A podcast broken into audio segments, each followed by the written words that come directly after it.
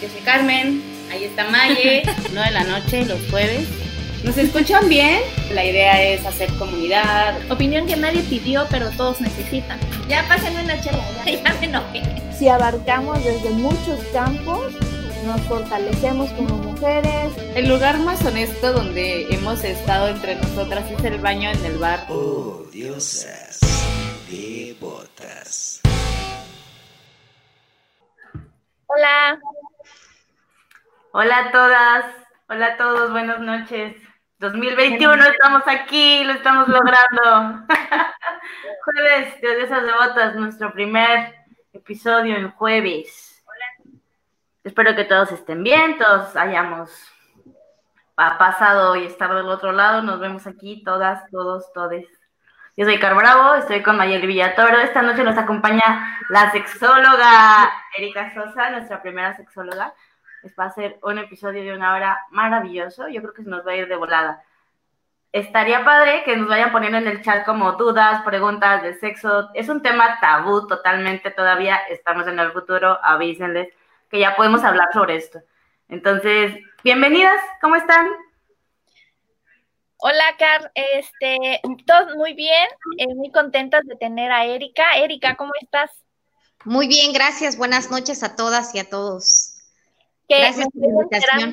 me estoy enterando hace unos minutos que es cositía también, así el cositía power, que está de nodiosas mucho. No, yo lo hago así.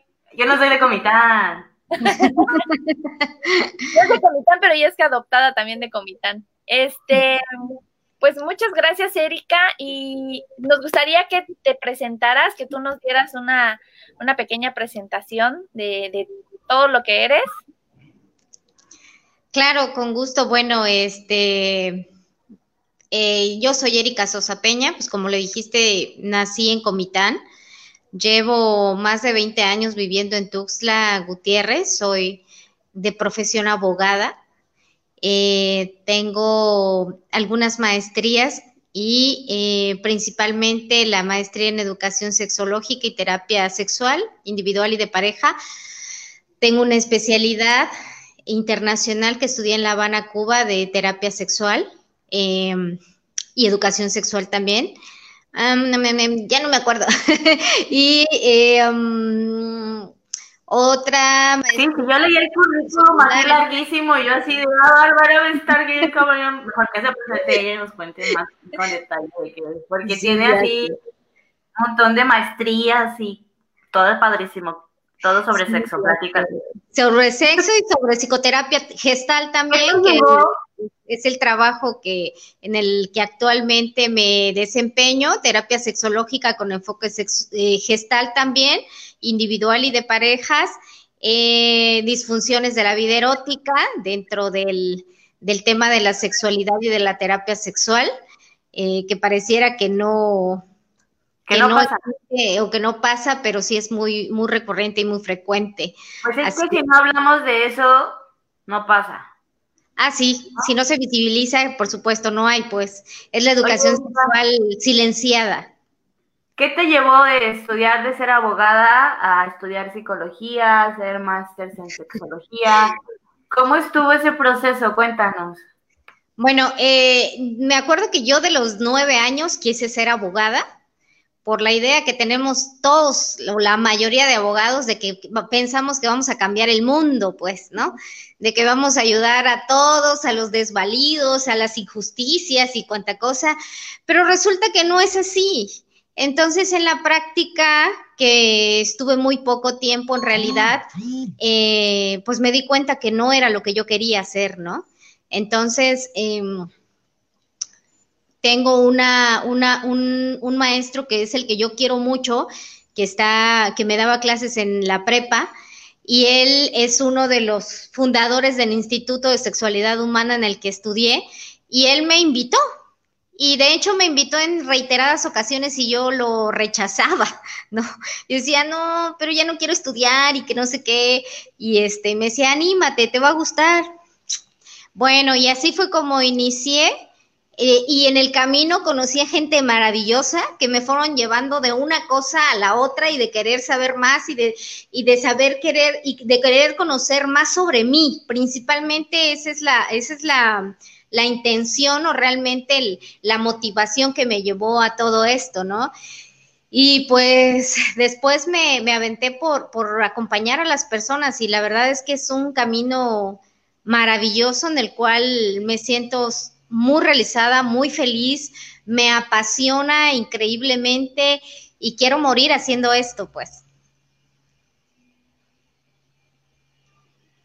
Oye, qué bonito, totalmente es el camino al, autoconocimiento y al descubrimiento de uno mismo, ¿cierto? ¿Cómo, ¿Cómo puede ser que tu proceso de sanación y de reconocimiento propio te lleva a ayudar a más personas? Tiene un eco. Qué bonito, ¿no? Totalmente, fíjate, y ahorita, eh, eh, eh, precisamente tiene como dos, tres años, tuve la idea de crear una red de mujeres, pero por una y otra cosa no se había llevado a cabo. Sin embargo, ahora en la pandemia, en agosto, precisamente se, se, hizo una red, ¿no? Se hizo una convocatoria en las redes sociales y tuvo mucha, mucha mucha, mucha convocatoria y muchas mujeres quisieron pertenecer. Somos un grupo de más de 120 mujeres en las cuales compartimos temas todos los días de crecimiento personal, eh, psicoterapia, de psicología, de salud mental, de sexualidad, de género, de empoderamiento, de violencia, eh, y estamos felices porque me, acompañan unas grandes mujeres que también se dedican a querer acompañar a otras mujeres, algunas feministas, eh, que nos han ayudado mucho en, la deconstrucción de, estas estructuras mentales que tenemos las mujeres y que es tan difícil de que podamos salirnos de ellas, ¿no? Entonces, eh, ya somos una asociación, estamos muy contentas por, por este logro. El objetivo de la red es precisamente buscar los tratamientos completos de psicoterapia para las mujeres, para que quienes no tengan recursos eh, para ayudarlas en, en, este proceso de encuentro con ellas mismas, ¿no? Oye, pues muchas felicidades por esa AC. Gracias. Es un paso, bastante grande. Sí, sí, sí, sí, la verdad es que es este, estoy muy contenta porque hay mucha gente que se ha visto beneficiada, hemos recibido tratamientos gratuitos de psicólogas que nos han querido donar un tratamiento, dos, tres, cuatro, y han estado las mujeres recibiendo este beneficio y este apoyo que, que fue pensado originalmente en las mujeres, sin embargo, ampliando la visión eh, tiene que ser para las familias, para las personas, porque pues un hogar, por ejemplo, que donde hay violencia, donde hay a lo mejor desamor, donde a lo mejor no hay comunicación, etcétera, eh, tiene que haber un trabajo conjunto. No podemos solamente eh, acompañar a una mujer y que su entorno siga siendo el mismo. Tiene que haber una, un, un un trabajo conjunto integral de todas las, los enfoques, ¿no? Sobre todo en esta cuestión de, las masculinidades. Oye, pues es algo, es algo como que tangible lo que tú estás haciendo de unión, de comunidad, de no estás sola, de si nos unimos juntas podemos. Todas estas frases que me vienen a la mente que realmente pasa, o sea, si nos ponemos a trabajar juntas y unimos fuerza y unimos trabajo comunitario como lo están haciendo varias psicólogas contigo, con nosotras, también hemos tenido esa suerte y esa fortuna de que tengan esa disposición de hablar a otras mujeres, de darnos esa orientación, esa guía, ese amiga, date cuenta. Está, está padrísimo generar como esta sinergia todas juntas, ¿no? Qué padre. Sí, totalmente. Tenemos que funcionar en, este sistema de redes. Hay una frase que vi justo hoy que decía, o nos salvamos, nos salvamos juntas o nos hundimos separadas.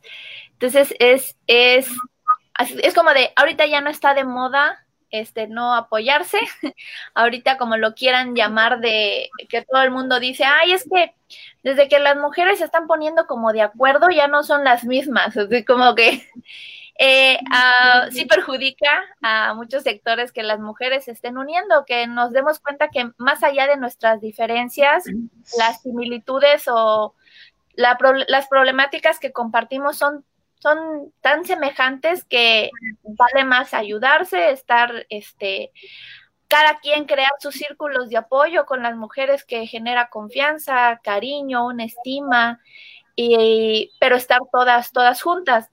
Y de esto es de lo que se trata un poco el, tema de hoy. Eh, esa, esa, búsqueda de, de la mujer esa reinvención de muchas cuestiones de, las que tenemos las mujeres, que no importa la edad que tengas, no importa el momento en el que estés, siempre es como un momento para aprender o para ir rompiendo esas cosas que te hacen sentir mal. Eh, la ayuda psicológica es la terapia, es, es sorprendente lo, lo que puede hacer, los cambios que puede hacer, porque es desaprender todo lo que nos enseñaron este, ahora que mencionas que, eres de Comitán, muchas veces he platicado con muchas mujeres de, de Comitán y pasa mucho en la provincia que tenemos costumbres tan arraigadas y cuestiones tan arraigadas que se convierte uno en la oveja negra de la familia al ser la persona que lo rompe, al ser la persona que quiere aprender más, que quiere vivir su vida a plenitud o en este caso su sexualidad. Entonces, ¿cómo comienza una, una mujer a poder explorar su sexualidad? ¿Cómo comienzas a darte cuenta de lo importante que es la sexualidad también para una mujer? No el solo ser el objeto de sexualidad, sino el tú también procurar. Claro. Primero tenemos que entender el concepto de sexualidad. Eh, la sexualidad está construida o formada por la mayoría del contexto de la persona, es decir, eh, su situación socioeconómica, cultural, religiosa, em, su sistema eh, educativo, y lo manifestamos a través de cómo nos comportamos, de cómo, de cómo, de cómo camino incluso, de cómo me muevo, de cómo seduzco, de cómo coqueteo, de cómo veo, de cómo siento, de cómo toco, ¿no? Eh, tenemos grandes capacidades o potencialidades que nos resaltan y que, y que nos permiten eh, identificarnos y diferenciarnos de todos los demás. Por eso hablamos de sexualidades, no de sexualidad, porque cada uno o cada una tiene una sexualidad construida de acuerdo a su historia de vida. Entonces tenemos que entender esto, ¿no? Em, es importantísimo sacarnos de la idea, eh, tenemos mucha sexualidad estereotipada, es decir, que seguimos estereotipos. ¿Por qué? Porque como hablábamos al principio, tenemos una educación o tuvimos una educación sexual silenciada.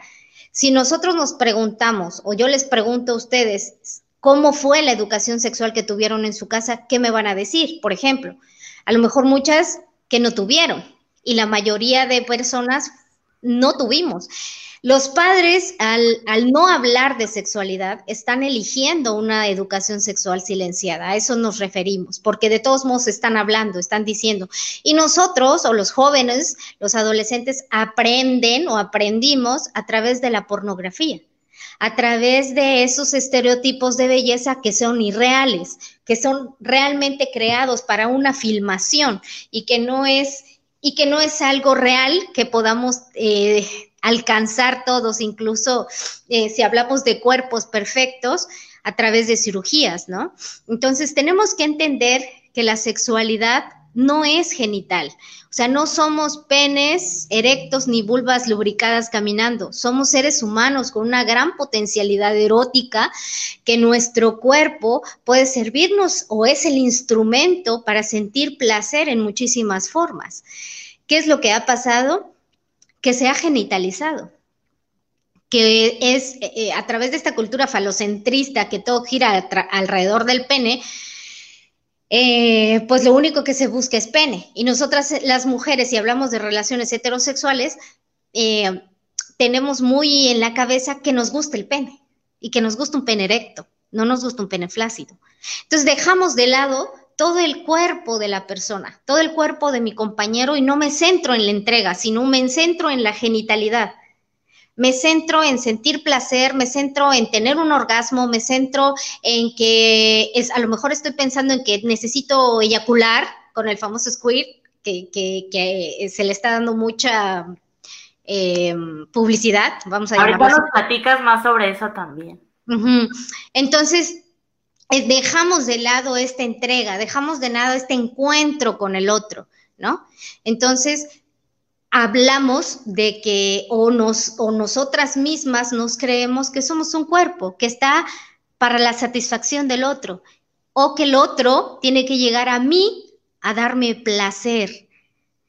Ese es, ese es tomar la responsabilidad de nuestro cuerpo en el momento en que nosotros decimos, no es así, en el momento en que nos damos cuenta que tenemos nosotras que sernos responsable de nuestro propio placer, en el que nos damos cuenta que el orgasmo es de quien lo trabaja, al igual que la tierra, ¿no? Que tenemos que aprender a tocar nuestro cuerpo, que tenemos que aprender a dejar de tenerle miedo al cuerpo para entonces poder acercarnos al placer o acercarnos a la gran potencialidad que tiene mi cuerpo. El cerebro es el órgano sexual más grande que tenemos y la piel es la más extensa también. Entonces, no podemos estar hablando de, de genitales cuando somos un ser completo con terminales nerviosas en todos los lados de nuestro cuerpo para una entrega, para una relación coital, por ejemplo, ¿no? ¿Tú crees que la sensualidad entra por el oído o por la vista o por la boca o por el olfato o por... ¿Qué, o sea, ¿qué pasa cuando alguien es ciego, por ejemplo, o sordo? Lo que pasa es que eh, de eso es lo que estoy hablando. No podemos o tenemos que quitarnos la idea de que la sexualidad entra. La sexualidad somos. Una persona que no ve, una persona que no ve, una persona que no escucha, tiene piel y la piel, al ser el órgano más grande, puede explotar de placer, inclusive sin tocarle los genitales, ¿no? Pero tenemos que tomar conciencia de esto. ¿Cómo nos ¿Puede podemos... Ser solo mental? Ajá, perdón. Puede ser solo mental entonces todo, ¿cierto? Y, y aún así recibir placer. Es que el órgano más importante en la sexualidad es el cerebro. Tenemos una disposición para entregarnos. El cuerpo siente, los genitales son otra cosa también, ¿no? O parte de eso, pero no es lo principal. ¿Qué podemos hacer? Cuestionarnos. Cuestionar cuáles son nuestras creencias en torno a la sexualidad. ¿Qué creo yo de la sexualidad? ¿Qué me dijeron de la sexualidad? Porque si a mí me dijeron que la sexualidad es sucia, que la sexualidad es pecado, que la masturbación me voy a ir al infierno, que me voy a volver loca, loco, que únicamente somos una vagina donde nos van a penetrar, donde únicamente es un pene y que si no está erecto no sirve, pues obviamente vamos a tener un concepto muy reducido de la sexualidad. ¿Y cómo lo vamos a demostrar? A la hora de que estemos relacionándonos con los demás. Nuestra sexualidad va a ser limitada. Por eso muchas mujeres aprenden a fingir orgasmos. Porque eso les enseñaron.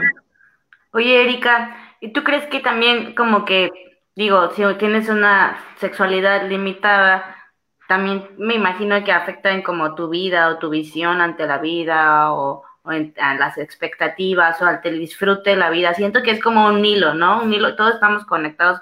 Entonces, sí, siento que no hay como, si ese placer en tu vida, ves como una bola de nieve que te afecta en varios aspectos en ti o... La sexualidad, sí, claro, la sexualidad eh, tiene un objetivo muy importante en todos nosotros los seres humanos, hacernos felices. Al sentir placer somos felices. Y ese es el objetivo de la sexualidad, ¿no? No podemos eh, limitarnos a únicamente sentir un orgasmo, cuando en realidad todo lo demás es muy importante para que podamos ponerlo en práctica a la hora de una entrega o de un encuentro eh, con la otra persona. la mayoría de la gente eh, limita mucho su sexualidad y, desgraciadamente en muchos aspectos de la vida, como dices tú, se vienen afectados, porque por ejemplo, en la práctica terapéutica, si una persona eh, llega al consultorio con una disfunción de la vida eh, erótica, lo que quiere es solución.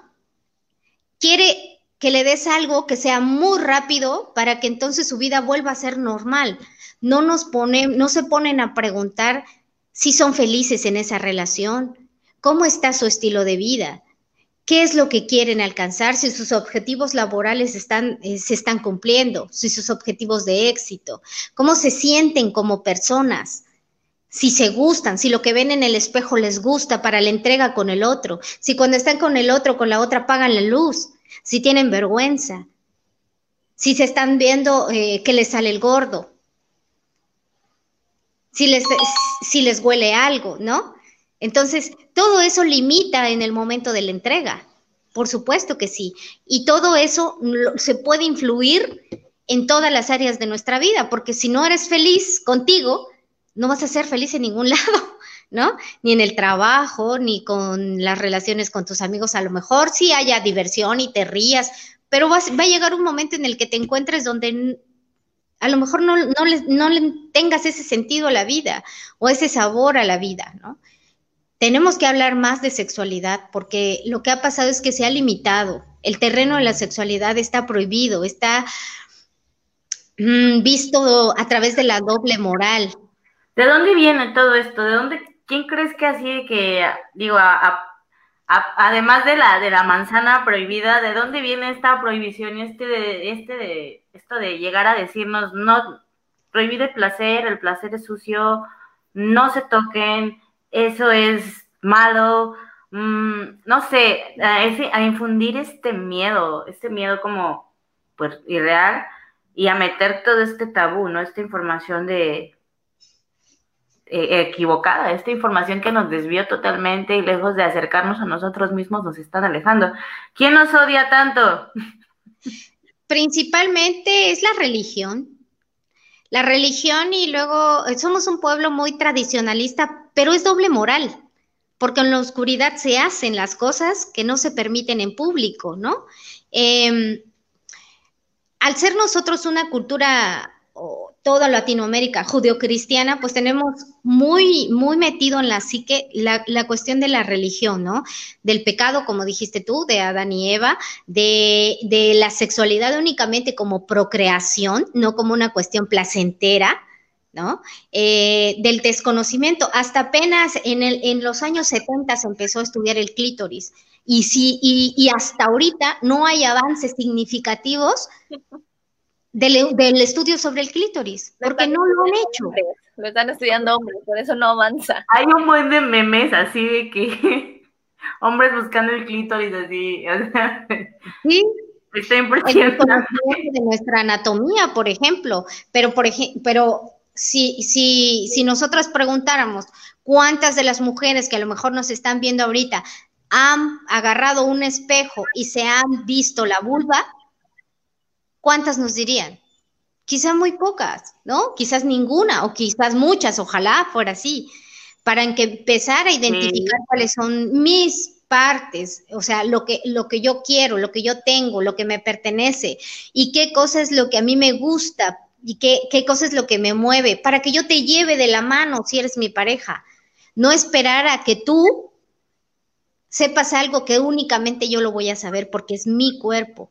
Y eso es lo que tenemos que entender, esa es la apropiación de nuestro placer, la apropiación de nuestro cuerpo. Ahora que tocas ese tema, me gustaría que nos platicaras un poquito sobre, eh, nosotros las mujeres tenemos, eh, teníamos, tenemos muy arraigada la, la visión de que para tener relaciones sexuales, pues estaba todo esto de que virgen hasta el matrimonio y solo con la persona que amas tienes relaciones. Entonces siento que muchos años, por muchos años, muchas mujeres eh, han estado en, en, relaciones, este, hasta de matrimonio, en donde su placer no ha sido procurado, donde ellas están teniendo relaciones por esta idea del amor, entonces que medio confunden el, es que sí lo disfruto mucho, pero que tal vez está disfrutando el que está con la persona que ama, pero no tiene ni idea de que su placer es muy diferente. Entonces, eh, he platicado con muchas personas y cuando les pregunto, me acuerdo que una vez pregunté, eh, ¿qué se siente, cómo se siente un orgasmo? Entonces una amiga me dijo, estábamos muy chiquitas todavía, pero una amiga me dijo, si preguntas qué se siente un orgasmo, entonces nunca has tenido ninguno, porque cuando lo tienes, lo sabes y es, entonces te das cuenta como que toda esta relación que te venden del amor de pareja y el placer en uno, obviamente hay, hay relaciones cuando ya tienes una relación con pareja y también tienes placer, pero ya lo identificas. Pero cuando no, cuando nada más estás por esa idea del amor romántico y de más bien servirle como objeto de placer a la otra persona. Sí, eh, de hecho, esto tiene mucho que ver con el machismo y el patriarcado en el que vivimos también, ¿no? En el que únicamente nos dieron pocos lugares a las mujeres o, dos o tres títulos, ¿no? Puta, santa y virgen. Entonces, eh, no nos queda de otra, ¿no? O sea, eh, muchas mujeres, sobre todo en las, en las generaciones anteriores a, las de ahorita, Centennial y Millennial y lo que dicen, ¿no? O sea, lo terminaba en Elian. Eh, que ahorita tienen el acceso a la información. Los que estábamos anteriormente de, de esa generación no tenían, no tenemos, no tuvimos el acceso a la información, ¿no? Eh, y eso también nos limitaba muchísimo, porque entonces teníamos que conformarnos con lo que nuestras amigas o las personas que ya estaban casadas te medio decían, porque volvemos a lo mismo, a la sexualidad silenciada, ¿no? No se hablaba del tema era a través de tus experiencias que fueras teniendo, ¿no? Eh, sí, cuando nosotras, eh, cuando nosotras estamos adolescentes, por ejemplo, yo a mí me pasa mucho en consulta cuando, cuando atiendo, por ejemplo, padres que llegan con un adolescente. Eh, por cuestiones sexuales, dudas sexuales, inquietudes propios de la edad, nos empiezan a decir, este, bueno, lo que pasa es que es niña o es mujer y este, bueno, ¿en qué momento le, va, le van a ustedes a hablar de masturbación, por ejemplo, no? O que, ¿cuándo van a ustedes a comprarle una balita y enseñarle que su placer es importante, no? Se van de este, de este mundo, pues, ¿no? Es completamente diferente a lo que pasa con el hombre el hombre le es permitido. Llega una edad en que todavía los hombres aún les dicen, bueno, es que ya llegó la edad de estrenarlo, ¿no? O sea, de que, empiece, ajá, de que empiece su vida sexual, aunque no quiera. Yo he tenido en consulta muchos hombres que la primera vez ha sido traumática para ellos y les ha desarrollado una, una disfunción de la vida erótica, porque no querían y fueron obligados, ¿no? Entonces, tanto, tanto hombres y mujeres hemos sido condicionados a esta sexualidad prohibitiva, a esta sexualidad eh, castrada que no nos permite conocernos y que nos da miedo tocarnos. En la actualidad, a mí me llegan mensajes de hombres y mujeres de 40 años, de 50 años, donde me preguntan todavía si masturbarse es malo. Yo creo que es la generación también más informada, o sea, creo que nuestros papás son como que arriba de 60 y cero les hablaron de sexo, ¿no? Cero les hablaron de menstruación, cero les hablaron de, una vida sexual, incluso en el matrimonio, o sea, vemos la película de Como agua para chocolate y el sexo ni siquiera era pensarse como placer, era exclusivamente para tener familia. La mujer era exclusivamente para ser madre y amamantar. O sea, esto es totalmente nuevo, por eso sigue siendo un tema tabú, porque nuestra generación está tan desinformada que todavía lo ven con morbo, como niños de la secundaria que llegas y te paras enfrente y les vas a dar una clase de sexualidad y se ríen. Es como, tenemos esa misma mentalidad aún, siendo personas de más de 30 años, ¿no? Adultos, funcionales, pero tenemos mil, mil transgiversal, información chueca, no está nada, nada real porque como dices, nos basamos en, en, lo que me cuenta mi amiga o en lo que veo en la televisión.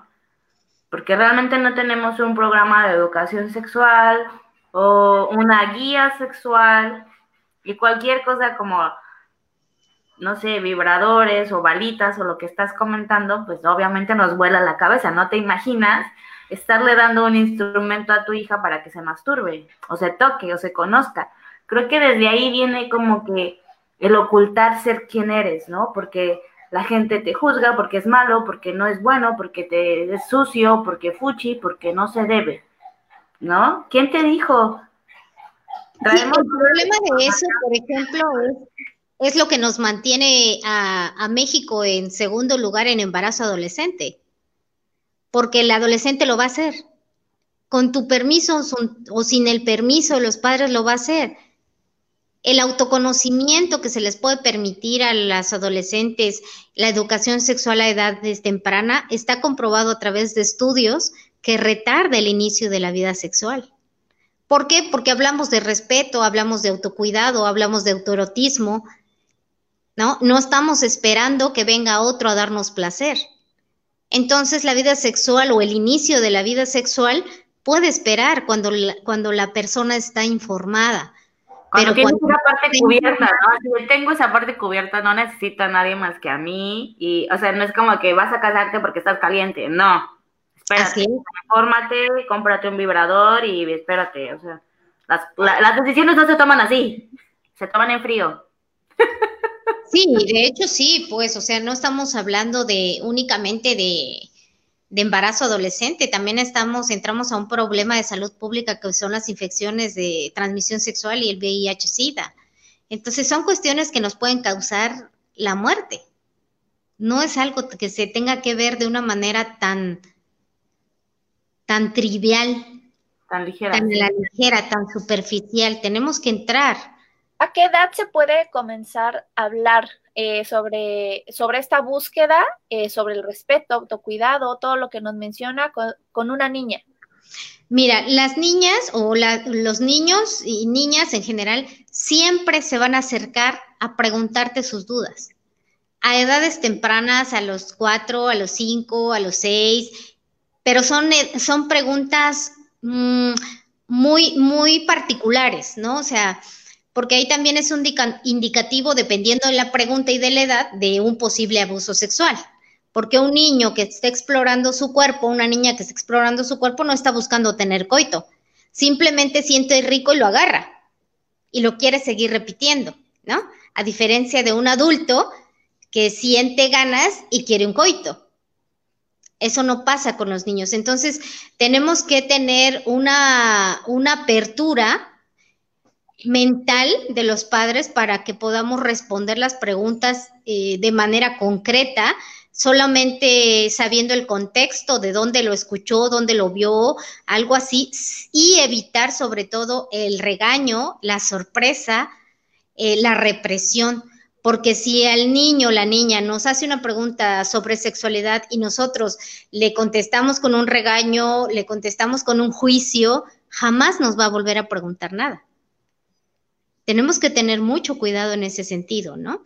Y en, cuestión de la adolescencia, las niñas empiezan a tener eh, su despertar sexual a partir de los ocho años, porque hay niñas que menstruan en ese, eh, a esa edad ahora. Antes era diferente, pero ahora van cambiando las cosas también. Entonces, eh, desde ese momento puede empezar a tener dudas. Y si no tiene dudas y si no te las dice, bueno, algo está pasando. Busca a alguien que te asesore, que asesore a la niña o a ambos o ambas para que entonces pueda haber un resultado positivo y puedas estar tranquila de, del conocimiento que pueda tener de sexualidad. Existen libros también. No sé si aquí haya. Los libros que yo tengo de adolescentes los he comprado en la Ciudad de México o en otros lugares, eh, porque yo no he visto acá.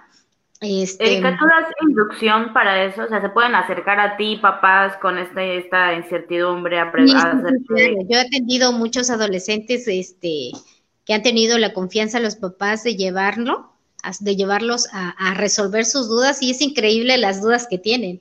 Entonces no podemos tapar el sol con un dedo, tenemos que ver realmente lo que está pasando, el avance que está teniendo, por ejemplo, la juventud, sobre todo con el acceso al Internet, ¿no? En, en la red hay, hay información muy valiosa, pero también hay información basura. Y hay una línea muy delgada entre saber lo valioso, lo científico, a lo que sea basura. Entonces hay que tener mucho cuidado con eso también. Acá hay un comentario que me gustaría enseñarte y Carmen, asómate, ya no te ves.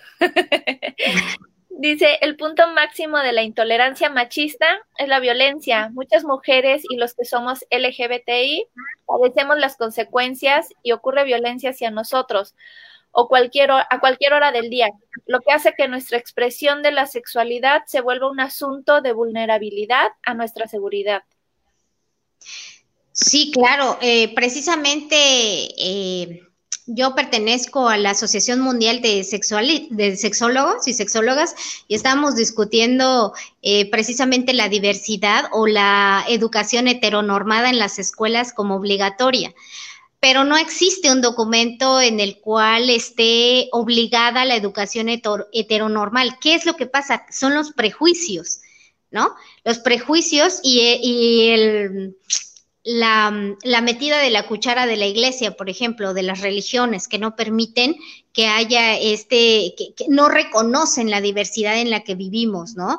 No reconocen que todos los seres humanos tenemos maneras de, amar diferentes, tenemos maneras de manifestar nuestra sexualidad de acuerdo a nuestra historia de vida, pero también de acuerdo a nuestra preferencia u orientación. Entonces, si los maestros, eh, los directivos, eh, la gente, nuestras autoridades, los diputados, diputadas, senadores, presidente de la República, etcétera, etcétera, no están sensibilizados, no están informados sobre la inclusión, la diversidad, esto puede ir subiendo porque estamos ante, como bien dijo Héctor, ante esta sociedad machista, heteronormada, obligatoria, porque de alguna manera nos obligan o están obligando a, las juventudes a que sean heterosexuales, cuando en realidad muchos de ellos no lo son, ¿no? Entonces viven en una, como bien dijo nuestro compañero, con una con una, con una restricción, con un miedo a ser violentados, por supuesto,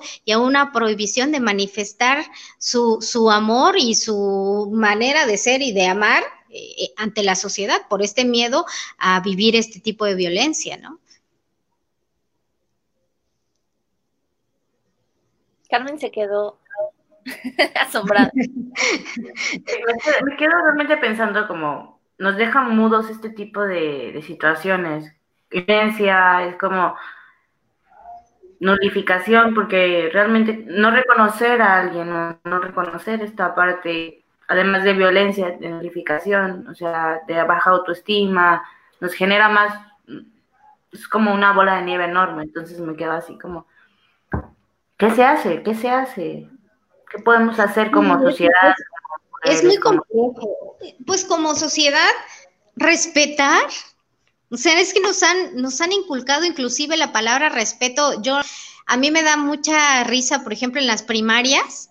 Yo tengo un hijo adolescente. En las primarias siempre es así como valores, respeto, este, honestidad, em, no sé, eh, enumeran dos, tres, cuatro, cinco, ¿no? Pero no hablan del respeto hacia el otro a, la, otra edad, al otro como yo, como, como respetarlo como si fuera yo mismo, ¿no? Hablan del respeto, por ejemplo, a las cosas, no le toques sus cosas, no es porque lo estás faltando respeto, no. Faltarle el respeto es que yo juzgue tu manera de vivir, es que yo eh, tenga que buscar una etiqueta para nombrarte, ¿no? Es que existan todas estas formas y que tengamos que nombrarlas y enumerarlas como si fuéramos un número, como si fuéramos un código, cuando somos personas y cada quien tiene derecho a hacer lo que le dé la gana con su vida y no tenemos por qué cuestionarla, ni tenemos por qué juzgarla y mucho menos castigarla. ¿Quiénes somos nosotros? ¿no? O sea, es como sensibilizar en ese sentido. Y, y cuando nos acercamos a la educación sexual con los jóvenes o con los niños, ellos lo entienden muy bien. El problema somos los adultos. Somos los adultos que juzgamos con el cerebro de adulto, prejuiciado, eh, lleno de mitos y, y tabús en torno a nuestra propia sexualidad, porque al final de cuentas estamos proyectando lo que estamos viviendo adentro de nosotros. Si yo soy una persona castrada, que me restrinjo, que no vivo mi sexualidad, que únicamente eh, tengo coito porque tengo que tener y no tengo placer, nunca he conocido un orgasmo, si vivo una vida infeliz, ¿qué es lo que voy a proyectar? También lo mismo. Tengo que empezar desde mí, desde mi propia deconstrucción de sexualidad, para que entonces yo pueda entender la sexualidad de las demás personas. Por eso hablamos de sexualidades. Yo creo que eh, em, respetar y aceptar, ¿no? Porque sí, como dices, vivimos proyectando y si yo la paso mal, quiero que también la pasen mal aquellos. Y por eso también estás ahí, yo creo que juzgando, pero igual respetar y aceptar que somos seres humanos y somos seres sexuales por naturaleza. No hay que reprimir, no hay que oprimir, no hay que nulificar esta parte, siento que al contrario, hay que indagar más por esa, por, por ahí, por lo no investigado, por lo no dicho, por lo que no hablamos. Siento que ahí es donde, de donde viene la raíz de todo lo que somos y no somos por ahora, lo que, lo que aceptamos y lo que no. Porque siento que donde lo que no aceptamos o nuestra parte oscura que no vemos, de lo que no hablamos, como todos los tabúes, es lo que, es lo que nos mantiene donde estamos, sea un buen o mal lugar, ¿no? Ya depende de cada quien. sí, de hecho, hay una diferencia. Un mito es, por ejemplo, eh, si te masturbas mucho, te va a salir pelo en la mano. Ese es un mito que se expande en la sociedad. El problema son los tabús. El tabú es una cuestión religiosa, divina, y no se cuestiona. ¿Me explico? O sea, es, en la Biblia dice, por ejemplo, o en algún libro, no quiero parecer este como eh, que estoy hablando mal en contra o en contra de la religión, porque hay personas y respeto las creencias de todas las personas. No puedes hablar mal en contra de la religión, no te preocupes. Sin embargo, este hay cosas que nos han lastimado mucho, ¿no? O sea, que, lastiman mucho a las personas y eso yo lo veo en consulta todos los días. Hay gente que le duele su sexualidad y eso no está chido en ningún lado, no está, no está padre y no podemos seguir reproduciendo esas cosas. Entonces, un tabú se da porque no lo cuestionas, es lo que te dice un libro que es pecado, ¿no? Que te dice un libro que, que, que lo que estás haciendo es malo y que te vas a ir al infierno. Entonces no lo cuestionas. El ser humano no lo cuestiona. Por eso tenemos que empezar a cuestionar cuáles son nuestras creencias, cuáles son mis paradigmas, para que entonces yo sepa cómo está formada mi sexualidad. Si, si por ejemplo, yo veo dos personas del sexo masculino besándose en la calle, ¿cuál es mi reacción? Si yo veo a dos mujeres ¿cuál es mi reacción? Si yo veo a una pareja de hombre y mujer tomadas de la mano besándose y teniendo un faje en la calle, ¿cuál es mi reacción? Eso es lo que me tengo que empezar a, cuestionar. Bueno, si, ¿Y esa reacción realmente es mía o me la puso mi abuelita? O estoy reaccionando como reaccionaría mi abuelita, ¿no? Porque también lo hacemos. Hasta si lleváramos una sombrilla, agarramos a sombrillazos o a bastonazos a la gente, como lo hubiera hecho tu abuelita. O sea, traemos una programación de la abuelita, hay que ver eso. Estás escuchando a tu abuelita en tu cabeza. Cuando escuches esa voz en tu cabeza juzgando al otro, pregúntate, ¿soy yo o es mi abuelita? O sea, yo no creo eso, lo creía mi abuelita. Entonces te vas quitando esas creencias y esa... Sí, por eso, es importante hacer una lista. por eso es importante hacer una lista. ¿Cuál es la lista de tus creencias en torno a tu propia sexualidad? Por ejemplo, hay eh, yo tengo una, una paciente que ella llegó con, con, este, con la idea de que la sexualidad, todos los hombres únicamente te utilizan para sexo y ella tiene una pareja maravillosa. Su esposo es maravilloso con ella, pero ella no puede tener un orgasmo porque ella piensa que los hombres solo nos utilizan para coger. Entonces, no puede tener un orgasmo porque ella no se puede entregar por esa situación, que es una creencia que se la inculcaron, no es de ella, es de su mamá.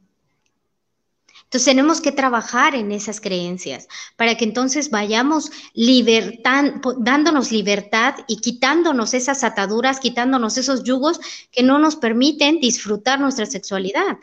Cuando estamos con nuestra pareja, por ejemplo, o cuando estemos en un encuentro con alguien, nos observemos. ¿Qué hacemos? ¿Estamos esperando que el otro haga? ¿Qué pasa por mi cabeza? ¿Estoy pendiente de qué va a decir? ¿Que soy puta? Si me muevo, si le pido, si le propongo, ¿qué va a decir? ¿No me va a volver a invitar a salir? ¿No? Porque todas esas creencias son las que nos inculcaron a nosotras. ¿No? Hay personas que también eh, tienen una creencia que cuando tienen relaciones sexuales no se mueven, porque solo se mueven las putas. Entonces, ¿te imaginas estar haciendo el amor con un palo? Me estoy enterando. Entonces, no es posible. Por eso tenemos tantas em, situaciones de la vida erótica mal, ¿no? O sea, y a veces no las reconocemos siquiera. Entonces, eh, es muy importante tocar estos temas. Eh, me da mucho gusto que ustedes estén tocando estos temas, es importante ponerlos sobre la mesa, es importante hacer muchas de la, vez pasada, hace como dos semanas, no, como tres semanas, este, publiqué un taller de sexo oral, pero fue una prueba para mí, para saber cómo está la sexualidad de los tustlecos y tuxtlecas, ¿no? ¿Cómo te fue? ¿Por qué no? O sea, se inscribieron muy pocas personas. O sea, muy poco de lo esperado. Mujeres ninguna, ¿eh? Más fueron hombres. Entonces. Oye, qué maravilla que los hombres estén tomando clases de sexo oral. ¡Guau! Muy bien, ya me siento en el futuro. sí, eh, la verdad es que sí, y muy preocupados por eso, ¿no? Entonces, por un lado sí fue agradable, pero por otro fue así como decir, bueno, ¿y las mujeres? Es que ya creo que son, expertas. Sí, o sea, el problema es ese, pues, que en realidad no pasa, no es así, o sea, hay muchas deficiencias de la vida erótica y, que no permiten el disfrute completo y prefieren fingir. Entonces... Hay, hay que empezar a preguntarse eso, ¿no? ¿Por qué no te dejas disfrutar? ¿De dónde viene en tu mente el que no puedes disfrutar? ¿De dónde viene en tu mente el que tú no necesitas aprender más sobre sexo? Que, ¿De dónde viene en tu mente esa, esa escuela de yo ya sé lo suficiente o yo solo soy un objeto, ni siquiera me tengo que mover? O sea, no, no somos las muñecas de plástico, ya las venden. Pero es como, es, es, alarmante el, bueno, eh, tú lo hiciste como una prueba, pero se nota entonces que todavía las mujeres no estamos listas para... Eh, hace unos días encontré una cuenta de una chica que enseña a hacer sexo oral, que enseña la masturbación, me la encontré en Instagram y yo entré así muy open mind a ver y estuve viendo los videos y dije, sí, obviamente todo esto es para mí, pero de repente encontraba unos que era como, ah, no, no estoy lista para eso. Entonces me, me di cuenta que es, esto es una como construcción de que te vas construyendo y te vas permitiendo.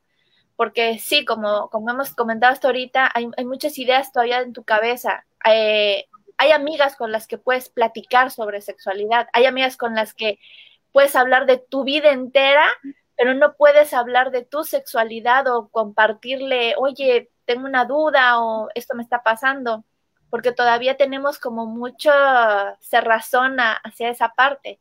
Como dices tú, hay un taller y se inscriben más hombres. Yo siento que ahorita muchos hombres ya se preocupan por, eh, no, no, no solo por, por, ya no solo por su satisfacción, sino por satisfacer, porque siento que cada vez las mujeres ya están más, ya están procurando su placer, ya no se dan cuenta que ya no necesitan soportar a un hombre, estar en una relación tóxica a cambio de tener relaciones con alguien, o sea, tener, entonces, supongo que ya se están preocupando. Pues por el motivo que sea, pero en realidad este eh, sí es importante que, que, quieran tomar eh, o quieran saber más sobre la sexualidad femenina, ¿no? O sea, em, no sé, tendría mis dudas con respecto al motivo porque más me pareciera como una cuestión sobre de control, ¿no? Este, quien controla el cuerpo del otro es el que gana. Entonces, eh, si yo controlo tu cuerpo, si yo lo conozco, si yo sé dónde te sientes rico, pues yo voy a creer que no existe nadie mejor que yo y entonces no me vas a dejar. Es una cuestión va, que va más allá, ¿no? No hay que como, siempre como que ver, siempre hay que ver más, ¿no? Por eso es importante esta conjunción de la psicoterapia, porque eso nos ¿Cómo permite... las mujeres que empezamos a romantizar todo enseguida, ¿no? Totalmente qué bonito, qué bonito que ya se preocupan, qué bonito. Eh, así, no, los quieren controlar. ¿Saben qué tocar? Ay, lo siento, sí soy este destruidora de amor romántico. Está maravilloso. Eso se trata de amiga, date cuenta. Porque como te digo, te das cuenta de cómo somos de románticas, porque enseguida de qué bonito, hay que romantizar y nada. Sí, en realidad este, hay que saber cuál es la intención, ¿no? O sea, detrás de, cada acción eh, que hacemos o de cada petición o de cada deseo que tenemos. Es importante que, que, seamos honestas, ¿no? Con nosotras mismas, porque también eso pasa con las mujeres. O sea, también quieren eh, tener más experiencia para, al final de cuentas, controlar. Y entonces es como, no me vas a dejar, el sexo es control, Erika, me estás diciendo. claro, lo utilizan para eso, claro.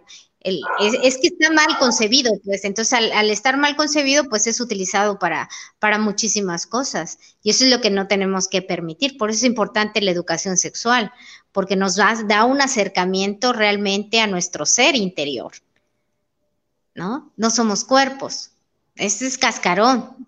Entonces necesitamos salirnos de ahí para entonces empezar a disfrutar una, una, unos encuentros sanos, saludables, felices, ¿no? Que, que, que, se basen realmente en esta entrega, en esta habitar, habitar nuestro cuerpo, en este tocar, en este besarnos, en este acariciarnos, olernos, eh, ir abajo, arriba, o sea, dejar la penetración al final eso es. ¿Por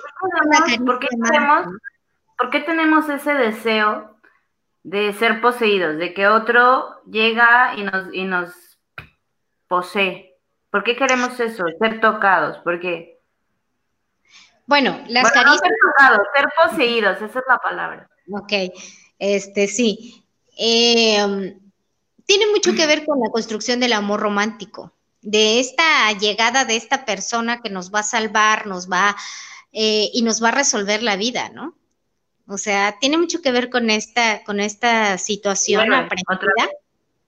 Tiene, tiene mucho que ver con esta situación aprendida eh, de que a través de, esto o, o, del, o de las películas también que hay una, hay una película que se hizo muy famosa precisamente en pandemia que se llamaba 365 ¿no? Algo así como que estuvo en Netflix y que tuvo así como que el boom. Algo parecido a 50 sombras de Grey. Ah, ya, sí, sí, ¿No? Entonces, eh, es totalmente violento. Sí. Y no nos damos cuenta de eso. Está así, no, qué padre y qué bonito. Y yo así quiero un hombre. Súper tóxico. Sí, te raptó, pues, o sea, y te está violando casi, casi, pero así lo quiero, ¿no? Pero porque me lo están enseñando las películas. Te están enseñando cómo hacer, cómo reaccionar, cómo responder, cómo debes hacer y aceptarlo. si yo lo veo en una película, entonces, ah, así debe de ser. Entonces yo debo de sentir lo mismo. Nos están dando el guion de cómo actuar, claro. Ahora que lo dijiste, recordé que cuando estuvo de moda esa película y todo el mundo la estaba viendo, dije, pues, ¿qué están viendo? ¿Por qué todo el mundo está tan prendida con ese tipo? Y la vi Y, o sea, pues el tipo sí es guapo y todo, pero era como de, ¿en serio no ven la situación tan peligrosa, tan enferma que está? está mal. O sea, si el, el tipo es un tipo millonario que te secuestra y te dice, vas a ser mía las veces que yo quiera, pero solo porque es rico, guapo, pero ese es, secuestro, es violación. En todo no, y sobre todo nos están enseñando o, nos, o están reafirmando el estereotipo del artículo. O sea, te compro. ¿Cuánto vales?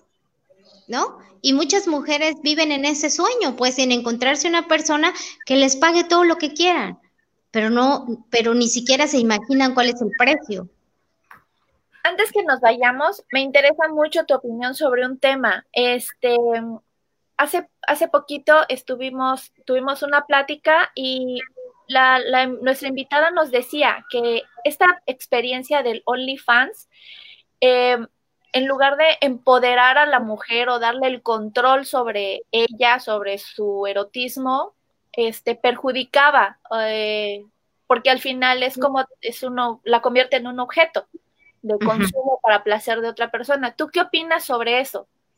¿Qué es OnlyFans? No sé. Ah, bueno, mira, el OnlyFans es como una plataforma donde las chicas ahora venden como sus fotos, sus eh, nudes, este contenido erótico mm. y ya las personas pagan. O sea, en lugar, bueno, yo lo que platicaba con una amiga es que eliminas casi siempre, eliminas al tipo que como que te padrotea, que te usa para explotarte sexualmente y ahora ellas son las que tienen el control de, bueno, subo mis fotos desnudas, subo esto y este y gano dinero. Pero yo sí me, eh, me quedé muy, muy marcada con esa situación y lo he escuchado y lo he visto en muchos muros feministas que no, em, no está empoderando a la mujer, que está usándola como un, como un objeto de, eh, para, un objeto de, uso sexual para el hombre, independiente que ella tenga el control del dinero que está ganando, pero es como lo comparan mucho con la prostitución. Obviamente no hay sexo, no hay nada, no hay relaciones, solo es, te vendo mi contenido erótico, tú lo pagas y ya. Para lo que lo vayas a usar, ese ya no es mi problema. ¿Tú qué opinas de eso? Eh, la prostitución es un intercambio. Yo te doy algo a cambio de que me pagues, ¿no? Eh, es prácticamente lo mismo. O sea, no necesito de un intermediario para poder eh, hacer comercio con mi cuerpo o con las cosas que yo esté utilizando. Por ejemplo, sí, ya vi que venden sus tangas usadas y así, ¿no? Venden de todo. Entonces, me lo han propuesto a mí también. ya este, mis fans. entonces, este, sí, definitivamente. No es una, es que está confundido, mira, está confundida la cuestión del empoderamiento, o sea, el empoderamiento sexual es que te apropies de tu cuerpo, es que tú sepas cuáles son tus límites, pero también cuáles son tus beneficios o cuál es tu gran capacidad que tienes amatoria de explorar tu placer, de explorar tu erotismo, de respetar tu cuerpo, el autocuidado, eh, eh, las cosas que haces con tu cuerpo. O sea, ese es el empoderamiento sexual, ¿no? El poder pedir lo que quieres cuando estás con alguien, este, sea una pareja estable o no, pero este, ese es el empoderamiento entre otras cosas. Cuando utilizamos nuestro cuerpo para comerciar, pues nos estamos volviendo un artículo precisamente de, venta, ¿no? De, de compraventa. Entonces, pues hay, no, hay un empoderamiento ahí mal enfocado o encausado en el cual no tiene este efecto positivo, porque a la larga es un modo de vida que me está facilitando las cosas, como la cuestión esta del sugar daddy, eh, que también eh, mucha gente lo justifica. Sin embargo, eh, es una cuestión totalmente también abusiva y violenta, porque yo tengo el dinero para pagártelo y tú te vendes conmigo. Entonces, tenemos que hablar las cosas como son, ¿no? O sea, independientemente de que sea la decisión de cualquier persona, de cualquier chica, de, de la mayoría de edad, eh, la mayoría de, edad cronológica, ¿no? Porque muchas veces la, edad no es, no es tal cual la tenemos en un papel, pero em, no es así como, como lo están comprendiendo, ¿no? Tarde o temprano las situaciones van a llegar a un tope, eh, tarde o temprano te vas a dar cuenta que por ahí no es, que quieres otras cosas para tu vida y bueno, en esta cultura del úsese y desecho, pues, ¿qué más? Van a salir muchísimas otras cosas más, ¿no? Yo lo que creo que va a pasar con este tipo de plataformas, porque siempre hay letras chiquitas, es que luego, este, ya no solo van a ser mujeres que deciden comercializar su contenido erótico, sino entonces esta trata de blancas ya va a mutar a, ah, bueno, yo no te tengo que llevar a algún lugar, puedo comercializar con tus fotos, pero pueden ser menores de edad, o sea, puede ser, o sea, se, creo que se presta a esta, como no hay un control, que se presta que se pueda distorsionar muchísimo más y acabar en lo que fue este, la pornografía, que te daba un imaginario de cómo es, son las relaciones sexuales y que el hombre el chavito precoz llega a pedirte cosas de, es que a las mujeres les encanta que les hagan eso, así, ¿qué mujer? Pues una rusa que viste en una película, que le están pagando millones por hacer eso y, no, no le está disfrutando. Una mujer real no quiere hacer todas esas marometas para disfrutar. Entonces siento que puede ir como distorsionando así. Después el material de OnlyFans va a acabar así en las películas de piratería de Tepito, como los moteles de Cuernavaca y así. Sí, bueno, eh, eh, pero si te das cuenta cómo vamos avanzando, ¿no? O sea, al final de cuentas también el patriarcado y la brecha, porque si muchas mujeres comercializan su cuerpo o comercializan su contenido erótico, es por necesidad. Muchas, ¿no? Estoy diciendo que todas. Eh, algunas posiblemente no, pero, pero hay muchas que sí, ¿no? Entonces, eh, este también es una trampa del patriarcado que, nos hace como estar relegadas, como estar abajo nosotras y que tengamos que recurrir a estas prácticas para que podamos salir adelante, ¿no? A lo mejor alguien se está pagando la universidad con esto. Entonces, entonces, esto es una cuestión también de, machismo y de patriarcado. O sea, no podemos dejar de ver. Se, se despuntó más, yo creo, la demanda de usar OnlyFans por la cuarentena, ¿no? Porque yo me imagino que mucha gente perdió el trabajo, que mucha gente no tuvo otra opción. Es como una chamba más, yo no lo veo muy complicado. Erika, para cerrar el programa ya tenemos más de un poquito más de la hora y antes de irnos vamos a hacer como un recuento de todo lo que hablamos durante esta hora. Bueno, hablamos de sexo en la mujer, de tenemos un cuerpo para disfrutarlo, somos humanos con una sexualidad para tener placer, para ser felices, para autodescubrirnos, para empoderarnos nuevamente, para recuperar nuestro poder interior. ¿Qué más nos puedes decir, Erika? De todo esto platicamos. Bueno, la sexualidad, los beneficios de una práctica sexual saludable, eh, pues es eh, vivir tranquilas, es a lo mejor tener más claridad, tener más apego con la persona o la pareja, eh, más producción de dopamina, de serotonina, que son las hormonas de la felicidad y del apego, eh, dormir bien, eh, conocer mi cuerpo para poder ser multiorgásmica, todas las mujeres la podemos hacer, entonces hay muchos beneficios de, de estar explorando nuestro cuerpo, ¿no? O sea, tenemos que dejar de lado esta formalidad, por ejemplo, ahorita con la, o en, en cuestiones de salud, cuando estamos padeciendo alguna enfermedad, lo menos que se piense es en la sexualidad, pero la sexualidad es salud, nos puede ayudar a recuperarnos. Entonces tenemos que quitarle esta parte de que, bueno, es diversión, de que es placer, de que es este, ¿cómo te diré? No, no, sí, sí placer, pero, pero no como un premio por algo. No como. Yo siento que nos puede ayudar hasta la depresión. ¿no? Sí, o sea, nos puede ayudar, nos saca de muchas situaciones, nos acerca a las personas, nos hace conocer nuestro cuerpo, o sea, tenemos muchos beneficios, pero tenemos que quitarles esta, esta situación de, mm, de objeto, pues, no como de, de, como de meta, sino que sea una parte de nuestra vida, o sea, que como así como comemos, como respiramos, como nos bañamos, así hay que hacer este, hay que tener los encuentros sexuales, ¿no? Quitarnos de la cabeza que somos vulvas eh, lubricadas y penes erectos y disfrutar nuestro cuerpo y puede haber, puede no haber penetración y no pasa nada.